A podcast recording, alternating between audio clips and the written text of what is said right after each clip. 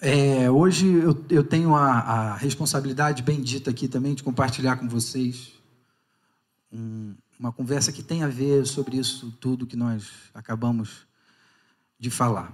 Eu quero começar contando uma experiência muito forte que eu tive essa semana. Muito forte para mim. Alguns vão falar, nossa, que bobagem. Mas foi muito forte para mim. O Gabriel, meu filho, essa semana ele foi MC de uma apresentação sobre Heitor Villa-Lobos na escola dele. Ele tem seis anos e já faz um tempinho que ele vem dizendo, papai, minha apresentação está chegando, eu vou ser o mestre, MC é mestre de cerimônias, ele me ensinou.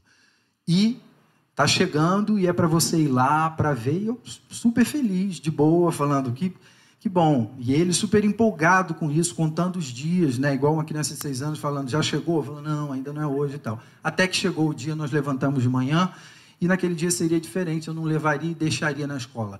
Eu levaria e ficaria na escola, no auditório, para ver a apresentação, o musical sobre Heitor Villa-Lobos, do qual o Gabriel seria o MC. Chegamos, eu estava tranquilo até então. Quando chegamos, que eu percebi a estrutura, a quantidade de pessoas, o palco aceso, eu falei, cara, eu estou achando esse negócio muito difícil, esse desafio está muito grande. Começou a me dar um ataque cardíaco, uma angústia, igual o que eu tive das primeiras vezes que eu, que eu, que eu precisei falar em público. Eu sempre fui muito tímido, isso nunca foi fácil para mim. E eu ficava tímido, ficava com taquicardia. Até hoje fico um pouco. E eu comecei a ter isso, mas pior pelo meu filho. Engraçado que o que a gente sente pelos nossos filhos é mais forte do que, do que o que a gente sente pela gente mesmo. A dor do meu filho é mais forte que uma dor que eu sinta em mim. Eu tenho certeza que todos os pais aqui compreendem isso. Chegando lá, então, eu percebi que era uma coisa grandinha assim, uma estrutura, auditório do Mackenzie. Lá vai o Gabriel. Eu estava sentado mais atrás e percebi a turma entrou no palco e o Gabriel ficou um pouquinho do lado, assim, do, mais ou menos assim. A turma já está toda aqui pronta para contar a história de Heitor Villa-Lobos e cantar, e o Gabriel aqui no cantinho. E aí eu comecei a ver a professora falando no ouvido dele, tipo, Gabriel, não, não, não, não, não, eu vendo falando. Eu falei, cara, vai dar ruim, ele não vai fazer. Ele vai gaguejar, ele vai ficar nervoso, ele vai chorar. Isso vai cabeça do pai doente, né, que precisa de terapia. Ele vai chorar, isso vai marcar ele para o resto da vida, ele nunca mais vai conseguir falar em público. Eu já pensando assim. Aí eu decidi vir mais para frente. Falei, eu posso estragar completamente, mas talvez eu ajude. Não sei se deveria, não sei se não deveria, mas eu sentei aqui, assim, o Gabriel aqui, a professora aqui, incentivando. E aí eu vi que ela falava assim, Gabriel, tá tudo pronto, né? Tá na hora. Ele falava, não, não estou pronto. Eu, aí eu olhei para ele e falei, filho, tranquilo, filho, tranquilo, vai lá e fala o que você treinou para falar. E aí a professora falou assim, fala daqui do cantinho mesmo. Ela viu que estava difícil, falou, fala daqui do cantinho, não precisa ir lá no meio do palco não, fala daqui. Aí ela falou, é agora, e desceu. Gente, eu fiquei com meu coração muito apertado, taquicardia. De repente o Gabriel faz assim. Ela tinha dito para ele falar daqui. Ele fez assim. Papais e mamães, muito bom dia! Queremos convidar vocês para uma jornada com Heitor Villa-Lobos, o ícone da música clássica do século XX.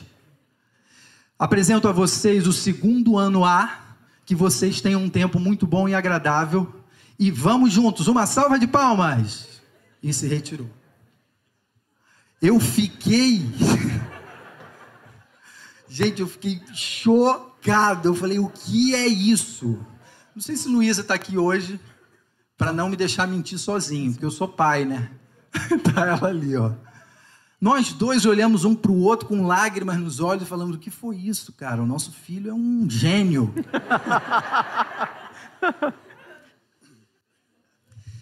E detalhe, último detalhe dessa experiência, quando ele termina de falar, olha isso, e aí isso me fez lembrar um filósofo francês que eu já vou explicar. Ele fez essa apresentação, evocou a salva de palmas, se retirou, ele foi para o cantinho onde ele ia cantar junto com os outros alunos.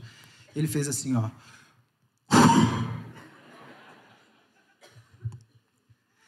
Essa experiência de da taquicardia, da angústia, para uma alegria tão grande que eu tive.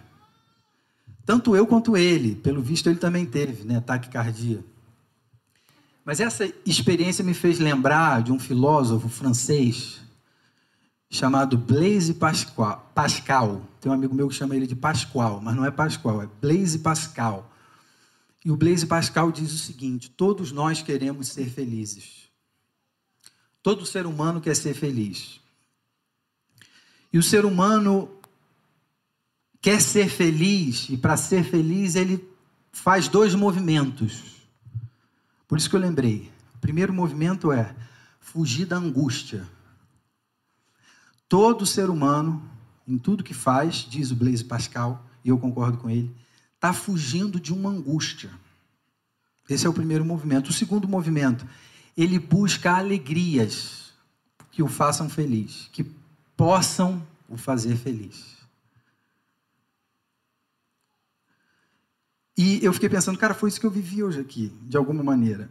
Eu saí de uma angústia, de uma preocupação e tive uma alegria. Eu nunca mais vou me esquecer disso. Acho que o Gabriel nunca mais vai se esquecer disso. E foi uma alegria muito grande. E eu acho curioso que o Blaise Pascal ele, ele, ele usa um, um, termo lá em francês, que eu não vou falar, né, Júlia, aqui o termo em francês, mas que tem a ver com divertimento, alegria. A gente busca isso para ser feliz.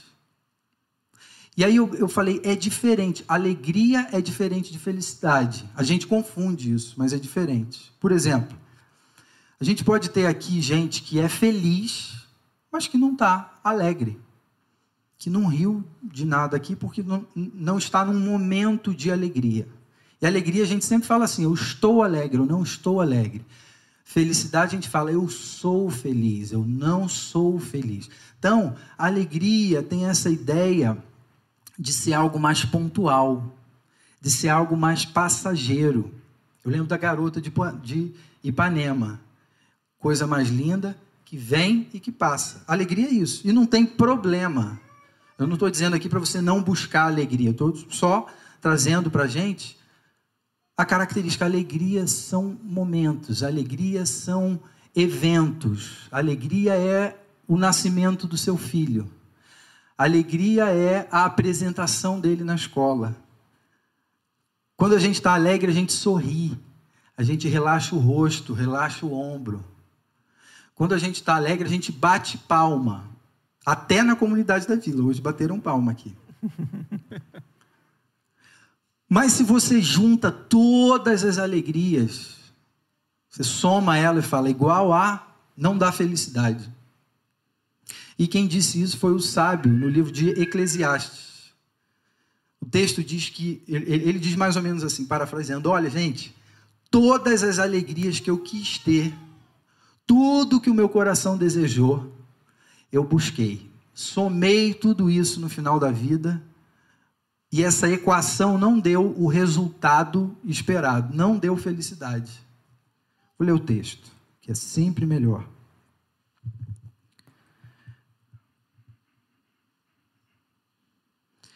O texto diz o seguinte: Você conhece, Eclesiastes 2, de 10 a 11, não é o texto de hoje, esse é um texto de apoio para a gente, mas o texto diz: Salomão, juntei todas as alegrias. Ele diz: tudo o que desejei, busquei e consegui. Não me neguei prazer algum, no trabalho árduo encontrei grande prazer e recompensa por meus esforços. Mas, ao olhar para tudo que havia me esforçado tanto para realizar, vi que nada fazia sentido, era como correr atrás do vento, não havia nada que valesse a pena debaixo do sol. Conclusão disso, gente, é essa a soma de todas as alegrias, alegrias legítimas, boas que queremos ter, que podemos ter, a soma de todas essas alegrias não dá felicidade. Nós continuamos infelizes se dependemos dessas alegrias que vêm e que passam para ser felizes. Isso gera uma angústia, a conta não fecha. O livro de Eclesiastes é um livro angustiado. Inclusive, tem gente que se incomoda muito com isso. Meu Deus, mas ele não vai dar uma. Né, não vai ter um final feliz? Aí eu encontrei Jesus e vivi feliz para sempre? Não. é um livro que termina angustiado, com o coração angustiado. Porque a gente percebe que tudo que temos amado, tudo que temos desejado, tudo que temos conquistado não nos faz feliz, não nos completa, não nos preenche de sentido e significado. Quando a gente se vê diante dessa angústia, existem diferentes reações que podemos ter. Uma primeira, por exemplo, é semelhante à do Salomão, que ele fala assim: o que não vai me realizar, não? Então eu vou meter o pé na jaca, eu vou fundo nesse negócio. Tudo que o meu coração quiser, eu vou fazer. E eu quero ver eu não me, não me realizar. Não disse não ao meu coração. Eu não disse não ao meu coração. Eu citei hoje aqui no primeiro encontro, eles falaram para eu não repetir, mas eu vou repetir.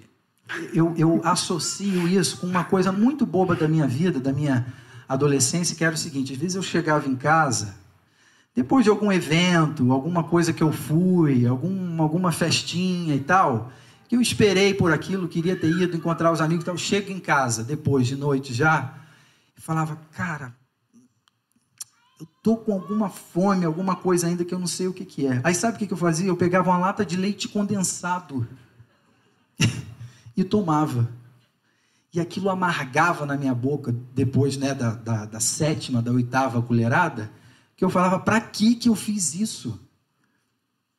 Mal comparando a isso, é uma alegriazinha ali, um prazer, um sabor que eu, que eu gostava e que eu me enchia daquilo e falava, mas não, mas não deu. Eu botei o pé na jaca e foi ruim, foi mal. É a ressaca, é a... Isso é muito ruim. Mas tem gente que reage a essa angústia de não encontrar felicidade nas alegrias, reage dessa maneira, colocando o pé na jaca. Um outro tipo de reação, a pior talvez possível, tem gente que tira a própria vida, chega a esse extremo.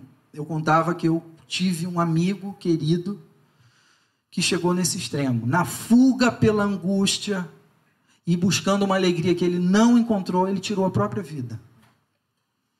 Uma das experiências mais pesadas, mais doídas da minha vida. Ele fazia parte do meu grupo pequeno, quando eu era lá do Rio ainda. Isso me marca para sempre, a família dele é marcada para sempre. Ele reagiu à angústia dizendo: Não quero mais. Tem um outro tipo que também você deve conhecer, que é a pessoa que se isola. Eu, eu vou virar monge, eu vou morar no mato, eu vou. E nenhum problema em si com isso, mas quando a gente está tentando fugir das vontades, como se isso fosse ruim por si só, e aí eu não posso mais então ter contato com isso. Eu não devo desejar nada, como se isso fosse possível. Como se um lugar tirasse isso de você. Como se um lugar para o qual você vai, como se a ausência de barulho externo te permitisse isso. É o, a, o monge que definiu os pecados capitais, ele fazia isso. Ele ficou distante de tudo, isolado, e definiu os pecados capitais, né? Luxúria, inveja e os outros. E para tirar isso da mente dele, né, ele tinha algumas coisas que os monges faziam e ele também fazia. Quando a mente dele ia para a luxúria, ele colocava a mão em cima de uma vela, queimava a mão, para que essa dor tirasse ele desse pensamento compulsivo pela luxúria, né, pelo desejo. Então ele estava é, buscando um subterfúgio, era um outro tipo de angústia, porque ele não queria nem pensar é, naquilo que aquele, naquele momento é, era um, a forma de enfrentamento que ele fez. Né? Mas a gente vai para esses caminhos aí, né? Na verdade, a gente vai para essas alternativas. É. Não necessariamente faz só uma escolha, mas um, um, dia eu boto o pé na jaca, no outro dia eu me isolo. Um dia você queima a mão. Um dia eu quero. um dia, um dia eu quero me matar, no outro dia eu encho a lata de leite condensado. Mas tem uma Ou de uísque. De uísque. Não é o meu caso, mas tem gente que sim. Agora, tem uma reação que é a reação na qual eu quero me apegar hoje aqui com vocês. Diante da angústia. Diante da percepção de que o que eu tenho buscado, mesmo que coisas legítimas, não me preenche, eu posso me voltar para Jesus E sem querer ser piegas aqui, a Bíblia nos conta sobre isso, de gente que diante da angústia, diante da dor, às vezes por causa de uma coisa, igual eu falei, eu vou no dentista porque eu estou com uma dor. E eu me volto para Jesus, ou me volto para Deus, dizendo: não é possível, tem que haver alguma coisa para além. Nada me preenche. E aquela oração que as pessoas fazem: se Deus existe, então eu quero que alguma coisa mude, eu quero que alguma coisa aconteça. Enquanto a gente se volta para Jesus, olhando para as Escrituras, a gente vai perceber uma coisa frequente da parte de Jesus para com a gente. Jesus nos faz, nesses momentos de angústia, sempre uma pergunta, que é: o que você deseja? Eu vou explicar lendo o nosso texto bíblico de hoje. E só para vocês saberem, não é porque a gente lê o texto agora que a, a gente vai começar agora. A gente já está conversando e já já a gente termina, mas o texto bíblico está lá em João 1, de 35 a 38. Eu acho que vai ter aí na tela para a gente ler, se você quiser abrir. Evangelho de João, capítulo 1, do versículo 35 ao versículo 38. Está escrito assim: No dia seguinte, João, João Batista, estava ali novamente com dois de seus discípulos. E João Batista viu Jesus passando. E ele disse para os seus discípulos: Vejam, é o Cordeiro de Deus. Ouvindo dizer isso, os dois discípulos seguiram a Jesus. E aí, Jesus, voltando-se e vendo que os dois o seguiam, Jesus fez uma pergunta. Qual foi a pergunta que Jesus fez? O que vocês querem? O que vocês querem? O que vocês desejam? E a resposta deles é: qual foi? Onde você mora, né? Onde você está hospedado. A resposta deles foi mais ou menos assim: eu quero ir com você. Eu quero morar com você. Eu quero saber para onde você vai porque eu quero ir junto. Mas quero me ater inicialmente nessa pergunta: o que você deseja? Essa é uma pergunta não só para os dois discípulos de João Batista, feita por Jesus, essa é uma pergunta constantemente feita por Jesus em inúmeras passagens bíblicas. E é uma pergunta que ele faz hoje aqui para mim e para você. O que você deseja? O que você quer? E o que, que significa isso? O que, que Jesus quer com essa pergunta? Qual é o desejo que te carrega? É. Qual é o desejo que você deseja que ninguém deseja por você? Porque quem é adolescente, e vocês que já passaram por lá, sabem bem. Muito do desejo que carregou a gente é desejo do nosso pai, é desejo da nossa mãe, é desejo de alguém. E não vai ser difícil de encontrar alguém aqui que o desejo que te carrega é o desejo do seu esposo, o desejo da sua esposa, ou ainda é o desejo do teu pai.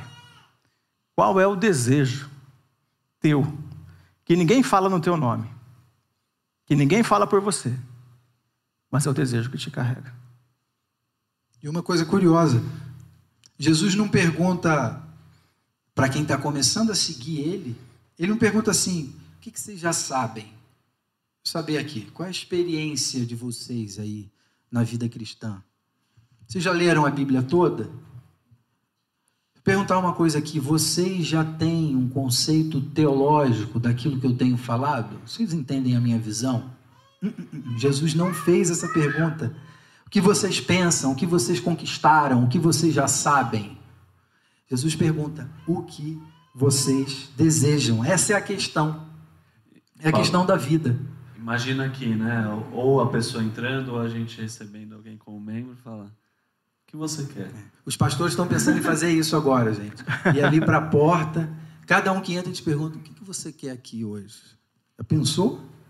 Nós não vamos fazer isso, porque não pega bem. Mas a ideia seria que nos nossos encontros nós tentássemos responder essa pergunta, que é nada mais, nada menos do que um convite a olharmos para o nosso coração.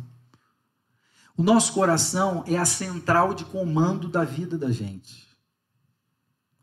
Jesus não pergunta o que vocês pensam, ele pergunta o que vocês desejam, porque o negócio é no coração.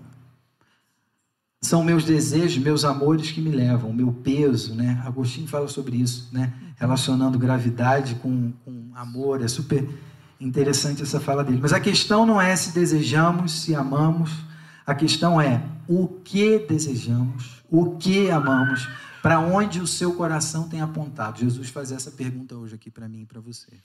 Ontem, Paulo, a gente teve uma programação de adolescentes aqui na igreja, né?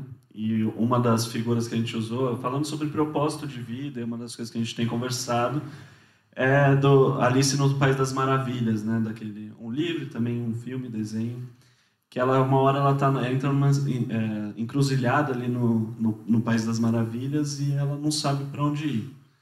Na, naquela encruzilhada tem uma árvore e tem um gato ali e ela olha para o gato e fala: Gato, para onde eu vou? Qual caminho que eu vou?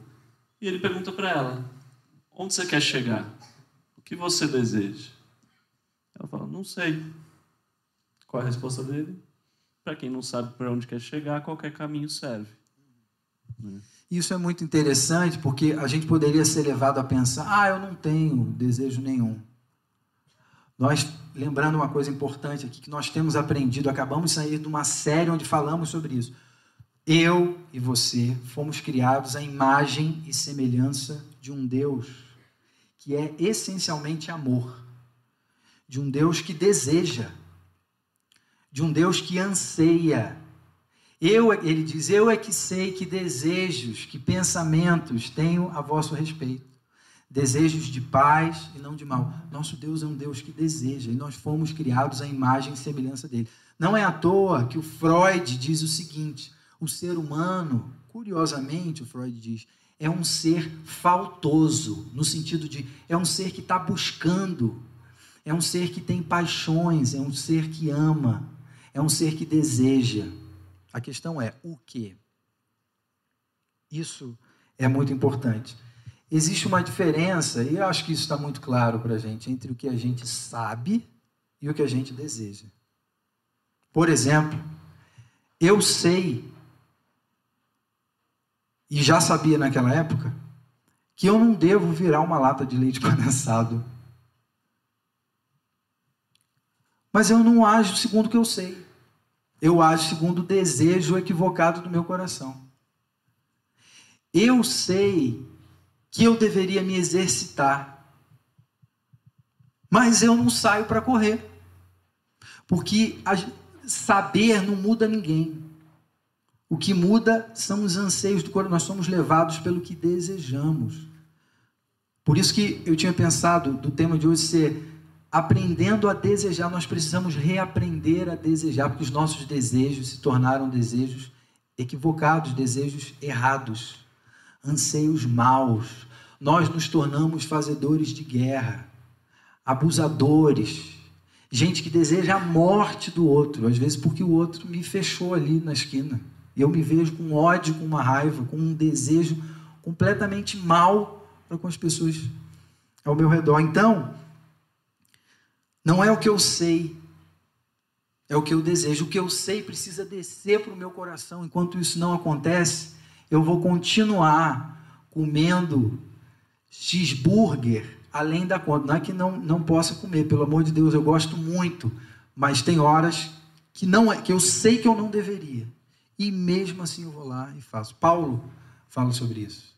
O mal que eu sei que eu não deveria fazer, eu faço. O bem que eu gostaria de fazer com a minha mente, porque eu sei que é bom, esse eu não faço. O desafio que a gente tem quando a gente está num grupo de confiança que é a nossa proposta nos grupos pequenos aqui na vila, é esse tipo de compartilhar.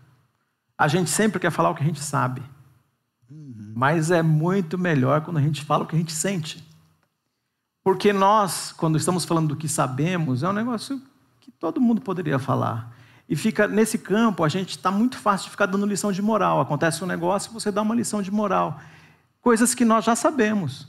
O desafio é aqui, como é que eu faço com coisas que eu sei e não consigo fazer? O que, que eu sinto de impotência diante do conhecimento e da fraqueza? Essa mesma que o Paulo mencionou agora, do Paulo que ele herdou o nome. Que aquilo que eu desejo, eu não faço. Essa impotência, é sobre isso que a gente deveria conversar. É sobre esse assunto que tem sentido, porque nesse lugar a gente se encontra. A gente se encontra mais nesse lugar do sentimento que tenho diante da impotência do que no conhecimento. Porque nesse campo do conhecimento a gente pode falar versículo decor, a gente pode fazer um panorama bíblico, a gente pode falar um montão de coisa, coisas que nós aprendemos lá na faculdade, coisas que a gente aprendeu é, é, estudando ou lendo livros é, desses autores mais conhecidos aí do, do que falam sobre os, os, comentando ou fazendo ou contando histórias, histórias bíblicas. A gente pode fazer isso e isso vai ser até legal, mas melhor é quando a gente entra nesse campo que a gente se encontra bastante, onde a nossa impotência aparece. Provérbios 4, 23 está escrito assim. Você já leu esse texto, já ouviu esse texto? Diz assim: acima de tudo que se deve guardar, guarde o seu cérebro, o seu coração, pois dele depende toda a sua vida. A central de controle da gente está sem comando, está desgovernada. O texto diz: guarda o seu coração, presta atenção no seu coração, olha para o seu coração, avalie quais têm sido, quais têm sido os seus desejos, os seus anseios. Não é à toa que Jesus repete essa pergunta e repete e repete o que você quer, o que você quer, o que você quer. Quando ele, por exemplo, pergunta repetidas vezes: Pedro, tu me amas? Ele não está perguntando, Pedro, o que você aprendeu nesse tempo todo? Pedro, o que você conseguiu decorar na sua mente? Ele pergunta, Pedro, tu me amas? Mais uma vez, convidando Pedro a olhar para o coração, para os anseios e para os desejos. Jesus se vê diante de um cego chamado Bartimeu. Filho de Davi, tem misericórdia de mim. Eu quero a cura de dois glóbulos oculares. Globos. Dois globos oculares. Dois, dois globos oculares. Não é glóbulos, não, né? dois globos oculares. Eu falei isso no primeiro culto, glóbulos também. Você não me corrigiu. Eu vi, eu vi. Podia ter me corrigido no meio, né? Mas eu perdi. Você estava tão empolgado, cara, não dava para cortar naquela hora. É porque eu me empolgo com isso. Alguém poderia dizer, Jesus, pega até mal, um homem cego diante de ti estava gritando o seu nome, você vai e pergunta o que você quer. Você está de brincadeira com a pessoa? Você está querendo ridicularizar o Bartimeu? Não é tão óbvio. Mas não, não, não, não, não, para lá, não é óbvio. Jesus está convidando o cego Bartimeu a olhar mais profundamente. É legítimo esse anseio do fundo do coração dele de querer voltar a enxergar com esses olhos. Mas Jesus não olha só para o olho, igual o dentista não olha só para um dente. Ele está olhando para a vida daquele homem como um todo.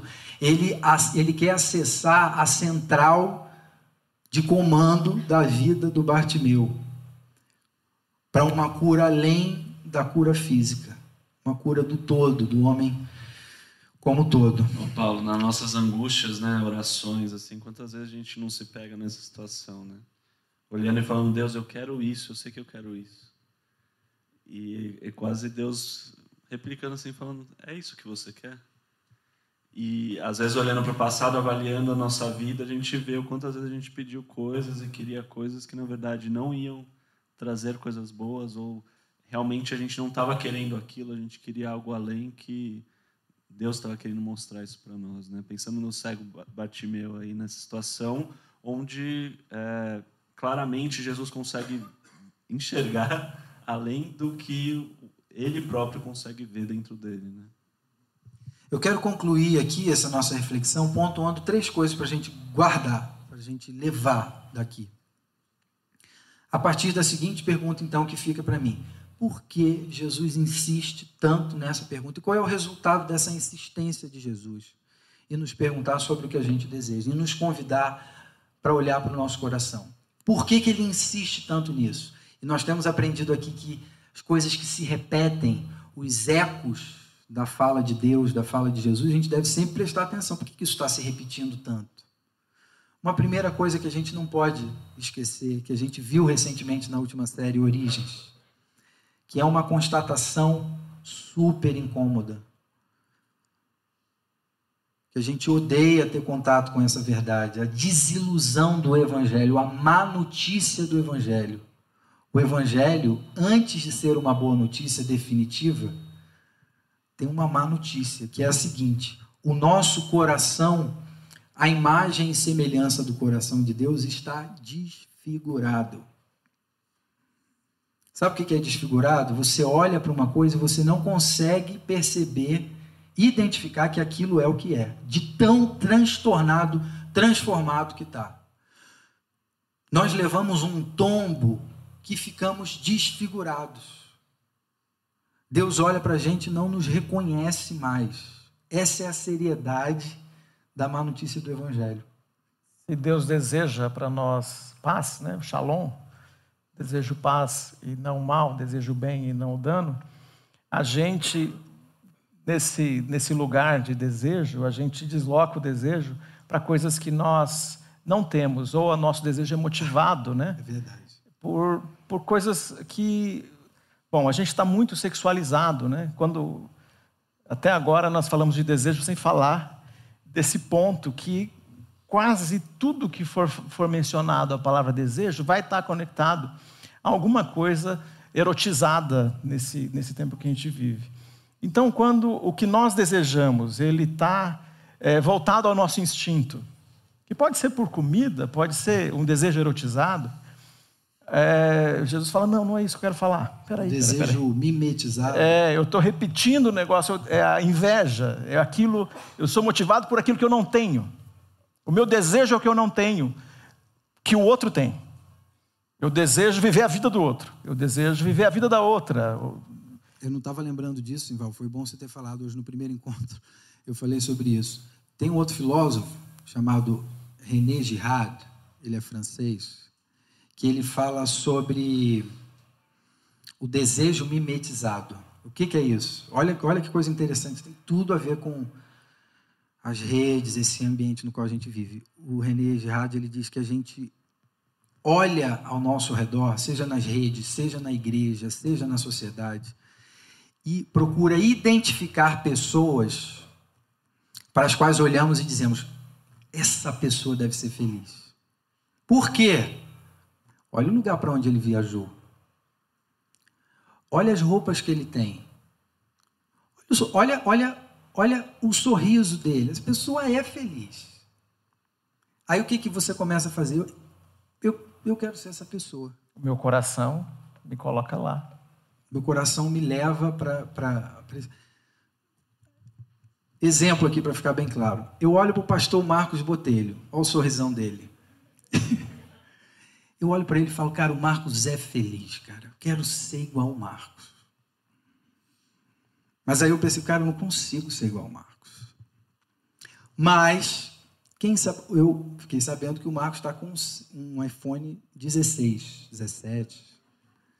Eu falo, eu não posso ser o Marcos, é impossível, mas eu descobri que o iPhone está parcelando em 78 vezes.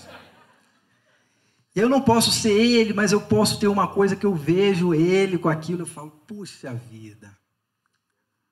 Talvez e aí eu parcelo em 78 vezes. E é óbvio, muito antes de pagar, de terminar de pagar, muito antes daquilo ser meu de fato, eu já me dou conta de que aquilo não me faz feliz. E depois o Marcos me confessa que, é, Paulo, realmente, celular é muito bom, mas não, não me fez feliz, não. Eu falo, Marcos, por que você não me avisou isso antes, cara? Economizado. O desejo mimetizado de René Girard.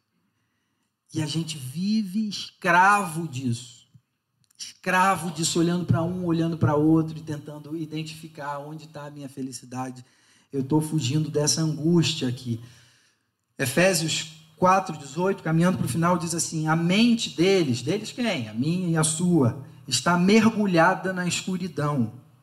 Eles andam sem rumo, alienados da vida que Deus dá, pois são ignorantes e endureceram o coração para ele. O coração desfigurado se tornou pedra.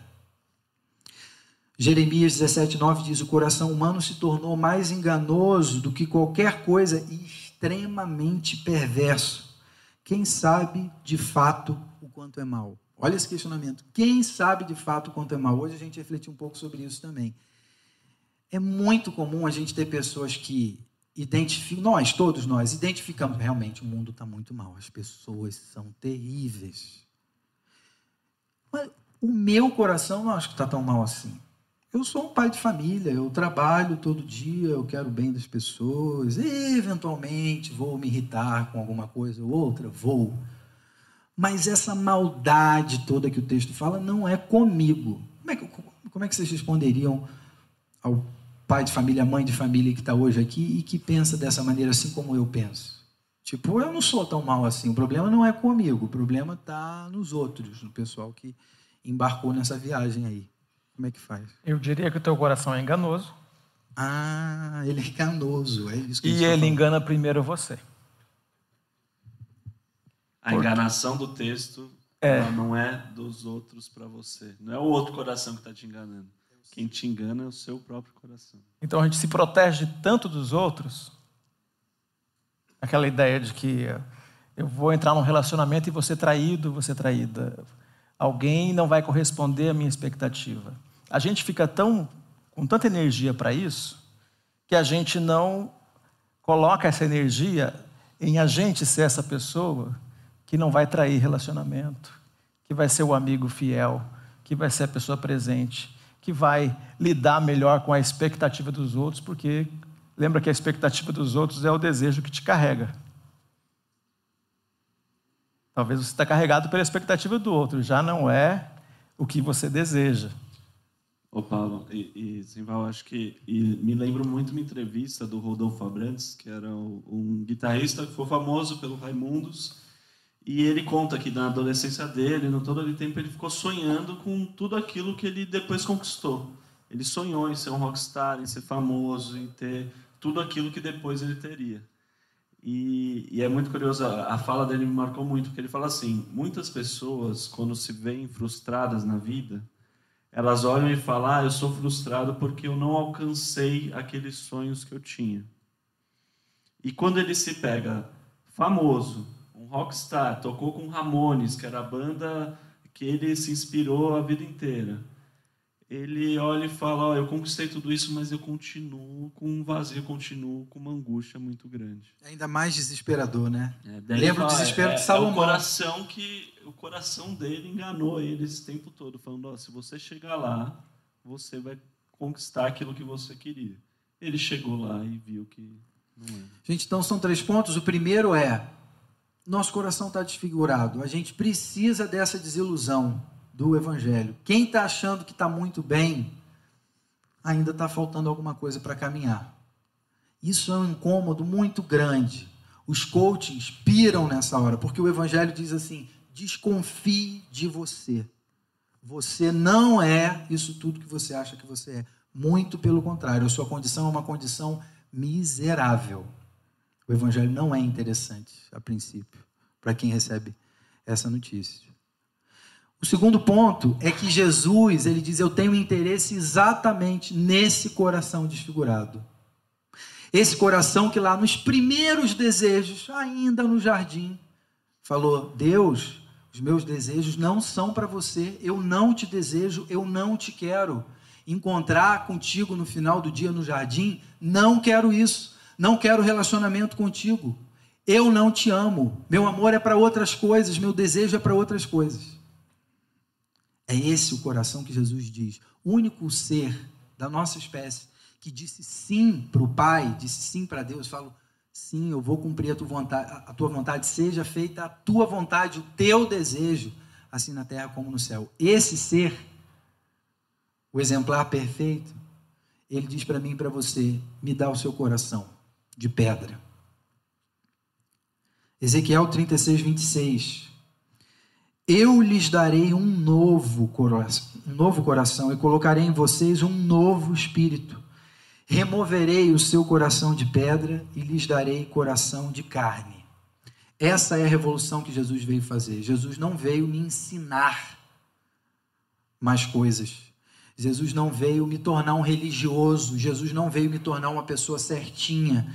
Jesus veio recalcular a rota dos anseios e dos desejos da minha central de controle. Só que aí, esse é o segundo ponto. O terceiro ponto é como é que eu faço isso? O que significa na prática entregar o meu coração? Beleza, eu já entendi que o meu coração está desfigurado, eu já entendi que Jesus me convida a olhar para esse coração, ele fala: me dá esse coração que eu vou trocar por um coração humano, perfeito como o meu coração, coração de carne. Beleza, mas e aí? O que, que eu tenho que fazer? Como é que isso se aplica na vida? Uma palavra para a gente sair daqui hoje, lembrando. A palavra é imitação. Entregar o coração para Jesus passa muito pelo exercício de imitá-lo, de fazer como ele, de imitar os imitadores dele. Paulo disse: Sejam meus imitadores, assim como eu sou imitador de Cristo.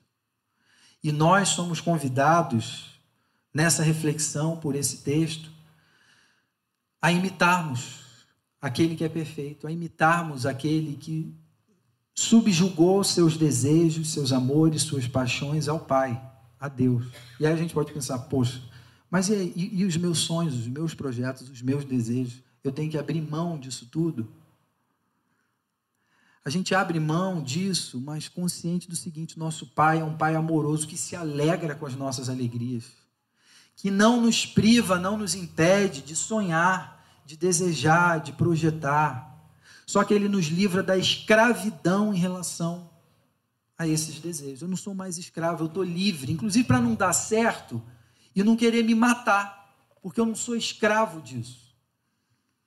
E eu me relaciono com Jesus de tal forma, e eu concluo aqui, a minha oração é essa, que nós nos aproximemos de Jesus de tal forma que quando ele olhar para a gente e fazer essa pergunta que ele tanto faz, Wagner, Cris, Marcos, Roberta, Rubens, Vivian, Felipe, o que vocês querem? Qual é o desejo de vocês? Paulo, qual é o seu desejo? A minha resposta vai ser: o seu desejo é o meu desejo. E eu vou sem medo, sem medo de ser tolhido, de ser privado porque quando eu coloco o meu desejo em Deus, em Jesus, ele se alegra, inclusive, e direciona os meus desejos, os meus sonhos, os meus projetos, para que eu lide com isso tudo de uma maneira saudável, com gratidão, com alegria, sem achar que ele toma como um pai mal e fala, não vai mais ter. Não é assim, a relação não é essa. É uma relação de liberdade, de libertação, de transformação. O nosso querer passa a ser um novo querer. Isso nos faz felizes. A imitação. A quem você tem imitado? Quem você tem permitido? A quem você tem dado o direito de falar no seu ouvido, de encher o seu coração? Quem são os imitadores de Jesus que você tem imitado? E quem olha para você, vê em você um imitador de Jesus? Fico pensando no Gabriel e no João. Quando eles olham para mim, no dia a dia, com o tempo, será que eles vão começar a perceber o meu pai imita Jesus no jeito dele de ser. Ele tem uma dificuldade enorme, mas ele tenta. E ele tem melhorado. Esse é o meu desejo, a minha oração para cada um de nós. Vamos orar? Feche seus olhos e tenha esse tempo de reflexão e de oração.